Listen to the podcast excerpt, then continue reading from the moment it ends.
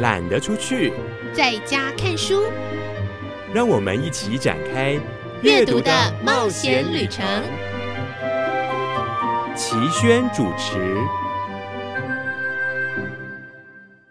各位亲爱的朋友，我是齐轩，欢迎来到阅读的天地。今天我为您准备了各式各样的书，希望分享阅读能够在情绪难免躁动的日常生活当中，让你找到平静时光。各位亲爱的朋友，我是齐轩，欢迎来到懒得出去，在家看书的选书单元。今天为您选的两本书都跟艺术文学有关。请不要被这两个字眼吓退，觉得艺术跟文学都离我们的日常生活很远。当然不是如此。我相信每个人天生都会喜欢美的事物，艺术跟文学就在这当中。首先，我们来看大块文化所出版的《温德斯谈艺术》，有个副标叫做《塞上的话术与观看艺术家的眼光》。先来介绍这一位作者文温德斯，一九四五年出生于德国杜塞道夫，后居于柏林，是当代德国重要的电影导演，也是德国电影新浪潮导演群里重要的成员。温德斯拍过许多电影与纪录片，并获颁过许多各国奖项。更多次被奥斯卡金像奖提名。他的重要作品有《守门员的焦虑》《爱丽丝漫游城市》《公路之王》《美国朋友》。曾经获得威尼斯影展金狮奖的《事物的状态》，获得坎城影展金棕榈奖的《巴黎德州》，还有《寻找小金》，获得坎城影展最佳导演奖的《欲望之翼》。城市时装速记，直到世界末日，咫尺天涯，里斯本的故事，月氏湖生路，百万大饭店，毕纳包许，塞尔加多的凝视等等。二零一五年荣获柏林影展荣誉金熊奖。为什么要把他的电影都一一道来？因为我相信，喜欢电影的朋友，就算没有全部看过。里面一定也有一两部电影是看过或者是听过的。除了电影之外，还涉及了摄影、绘画、音乐、写作、出版等多个领域。他在各国有许多摄影作品个展。温德斯有多本著作出版，包括《摄影集一次》《电影拍摄日记》和安东尼奥尼一起的时光。电影论集有温德斯坦电影、情感创作以及影像逻辑，还有温德斯坦电影，谈的是观看的行为等等。他出版的图书创作、随笔、访谈已经被翻译成十六种语言，当然就包括了这一本我们中文版的《温德斯坦艺术》。他时时思索他们是怎么做到的。他们就是本书中谈及的艺术家，这其中包括在舞蹈方面的毕纳鲍许，绘画方面的保罗塞尚、爱德华霍普、安德鲁卫斯，电影就谈得更多了，有伯格曼、安东尼奥尼、小金安二郎、安东尼曼、道格拉斯瑟克、塞缪尔富勒、曼洛迪、奥利维拉。摄影则有詹姆斯、纳赫特维、彼得、林德伯格、芭芭拉·克雷姆。时尚呢，有日本的山本耀司。本书是世界顶尖导演谈论重要艺术创作者的心得体会，是大师级创作者对其他大师的私塾心得。不必长篇大论，每篇简洁扼要的看法便能集中创作的核心，让人捉摸到观赏艺术的眼光，也开启了新的视野。我读这本书，真的就如刚才所叙述的这样，里面的文字简洁扼要，甚至像诗一般。无论我们认识不认识他所说的这些大师。都可以从这本书里面去窥其堂奥。想要跟你分享的是，我们国人可能比较熟悉的小金安二郎，片名是《消逝的天堂》。如果六十年代末期那位不知名的布鲁克林家庭主妇没有在地方文化中心看过那艰涩难懂的日本电影，如果他没有那么喜欢那些电影，便不会有使命感，更不会写信轰炸美国的电影租赁业者，告诉他们一定要让美国民众认识那当时无人知晓的日本导演作品。从短短数语当中，我们就知道小金安二郎的电影如何感染了美国的一位家庭主妇，导致了他在美国的风行。接下来又说到，如果丹塔尔伯特以他的纽约客电影公司忽略了这番提议，证明布鲁克林家庭主妇的热情就不会分享给其他人。不是家庭故事本身，而是故事的呈现方式。对了，这就是小金安二郎的电影精神所在，不是家庭故事本身，而是故事的呈现方式。小金刚二郎生前曾经有一本类似自传体的散文，大意是说：我是一个只懂得卖豆腐的人，所以我只做豆腐，专心把一件事情做好，其实就可以感动人。文温德斯这么说，我当下并没有太多想法。但是在看电影时，我获得了深刻的宁静，不仅呼吸变慢了，精神也较专注，融入了电影中的那家人，融入了人类的本质。励志众所演出的父亲角色是每个人的父亲，当然也是我的；而东山千龙子所演出的母亲是每个人的母亲，当然也是我的。他们很独特，同时却又普遍与永恒。不仅表现了自己，也体现了他们的角色。这就是小金电影的魅力吧。如果要再说到专业一点，就是小金所有的拍摄工作用的永远是同样的镜头，以及著名的五十毫米焦段。在此为不懂摄影的人简单说明一下镜头的焦段。在使用电影镜头时，我们人眼的视域大约对应三十五毫米或者三十八毫米，而小金的年代只有三十五毫米的电影镜头，透过这个镜头捕捉到的景象，与人眼可见的世界几乎是相同的。如果要举我们国内导演跟小金安二郎的电影有比较共同的精神的话，我想以我粗浅的认识，大概可以说像侯孝贤或是蔡明亮吧，都是很真实的生活，或许没有什么出奇之处，可是看下去他就是很隽永。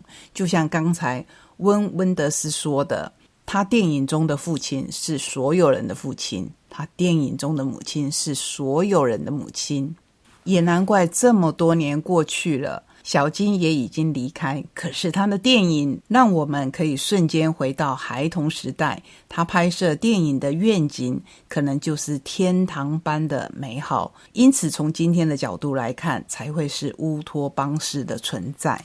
分享给你这一本书，保证可以让你觉得艺术不再遥远。就在我们的身边。谈完了各项艺术，接下来我们来讲文学，而且是集中讲文学的一个形态，就是诗。天下文化所出版的《读一遍就记得的唐诗课》，作者相当的年轻，他是北京大学中文硕士高盛元，曾经担任中学语文教师，因授课风格幽默，深得学生喜爱。曾经开设《红楼梦》导读、唐诗导读等多门选修课程。二零二一年，因为上传到哔哩哔哩的课程视频而爆红网络，被网友誉为梦想中的国文老师。他的文字风格简洁流畅。那我们就来看看他的第一本书。首先要跟您分享的是作者序，因为我觉得相当的有趣。篇名是“通常我是不会读序的”。二零二一年的秋天，我在深郡中学开了一门新的选修课——唐诗导读。每次到了周四下午，我上课的教室都挤满了人，经常有同学抢不到座位。于是就去搬隔壁教室的椅子。椅子被搬完了，有的同学干脆就席地而坐。为了改善这个情况，我在上唐诗导读之前，找到了一位选课的同学，请他帮我在课堂上录影，这样大家就可以去看视频了。于是就有了 B 站上的视频版唐诗导读。他说一开始还没有什么人看，但是大概过了一个多月，点击率越来越高。其中一个讲边塞斯的视频很快到了一百万，关注我的人也越来越多。那一阵子几乎每天都会有一万多人来关注我，这让我感到很不安。我知道我讲课还不错，但是没有想过会成为一个网红。接下来他就叙述了他如何认真的备课。然后也把这一本书的大要说了一下，就是把原本的十五堂课调整三节成了十二讲，每一讲的题目跟内容在这边先跟大家分享。当时与此刻谈的是人生中物是人非的体验，以及这种无常感对于诗歌写作的推动。繁华与荒芜，从个人的物是人非谈到历史的沧海桑田。并且总结了怀古写作的一般模式。沙场与闺房谈的是战争，讲到了边塞诗和闺怨诗，于是有了下一讲等待与叹息。从闺怨诗谈到了宫怨诗，爱与被爱的。从题目我们应该就知道，谈的是唐诗中的爱情。接续爱情，就来谈友情、离别与重逢。再延续下去，旅途与故乡是一个人在路上的孤独，以及对故乡的书写。从第八讲开始，就不再以题材和诗人的情感类型为中心，而是转向诗意产生的时刻，转向一些自然要素对诗歌写作的推动。像是黄昏与月光，是把一天作为考察的范围；落花与秋风，谈论的是一年中的两个季节。夜雨与风雪分析的则是雨雪落下的时候。最后两讲带有一些总结的性质，叩问与回想谈的是自然之于诗人的意义，核心在于美。孤独与永恒只分析的《春江花月夜》一首诗，落脚点是爱、美和爱。我认为这是我们人生中最重要的两样东西。高盛元继续这么说：“这是我人生中出版的第一本书。我一直以为自己人生中的第一本书应该会是一本小说集或是散文集，但是在我二十六岁这一年，我要正式出版人生中的第一本书了。它既不是小说，也不是散文，而是一本解读唐诗的书，真是造化弄人，也可以跟他书中在讲的无常连上关系。”他说：“作为一个读书不算少的读者，我不喜欢写很厚的书。我的这本书并不算厚，我感到很满意。另外，通常我是不会读作者写的序的。可是，我觉得作者写的序很重要，能够帮我们更叙述的进入这一本书的精神。十二讲都很精彩，但是对于第一次接触他的读者，我们就从第一篇开始好了。”第一讲，当时以此刻，他写的引头诗是崔护的《题都城南庄》，这是一首大家还算熟悉的唐诗。去年今日此门中，人面桃花相映红。人面紫荆何处去？桃花依旧笑春风。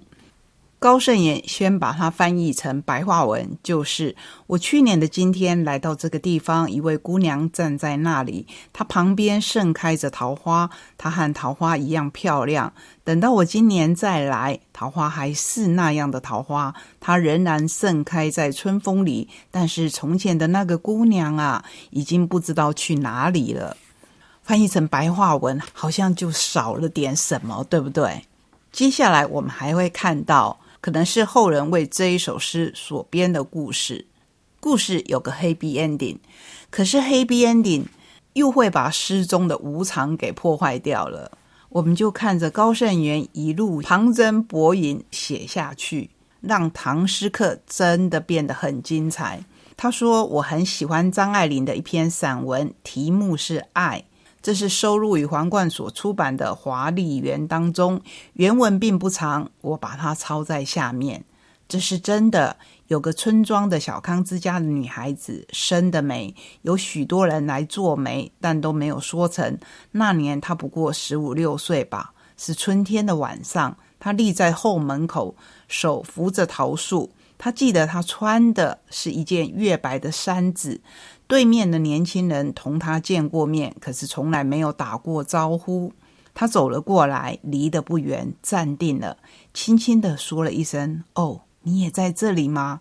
他没有说什么，他也没有再说什么。站了一会，各自走开了。就这样就完了。后来这女子。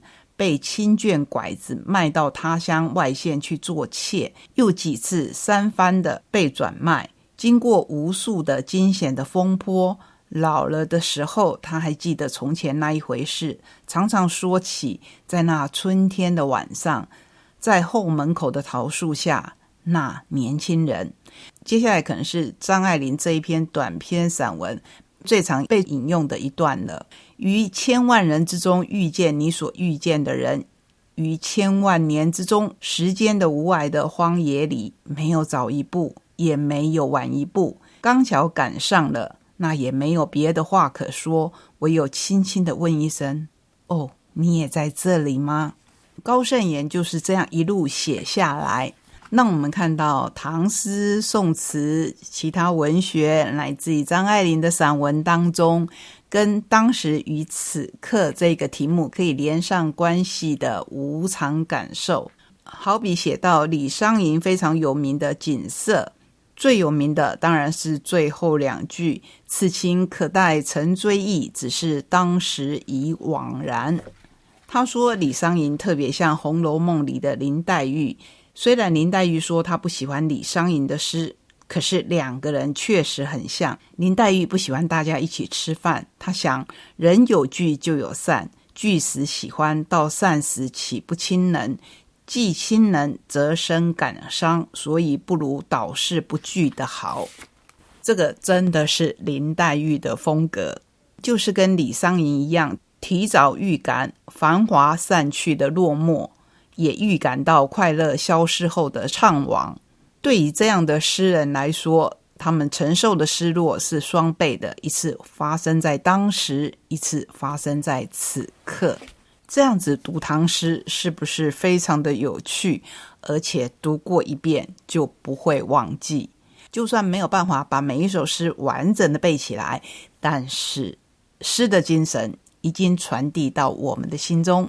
这是今天介绍给您的两本关于艺术。关于文学的选书，会不会觉得他们跟我们的距离真的不远？真的就在我们的生活当中。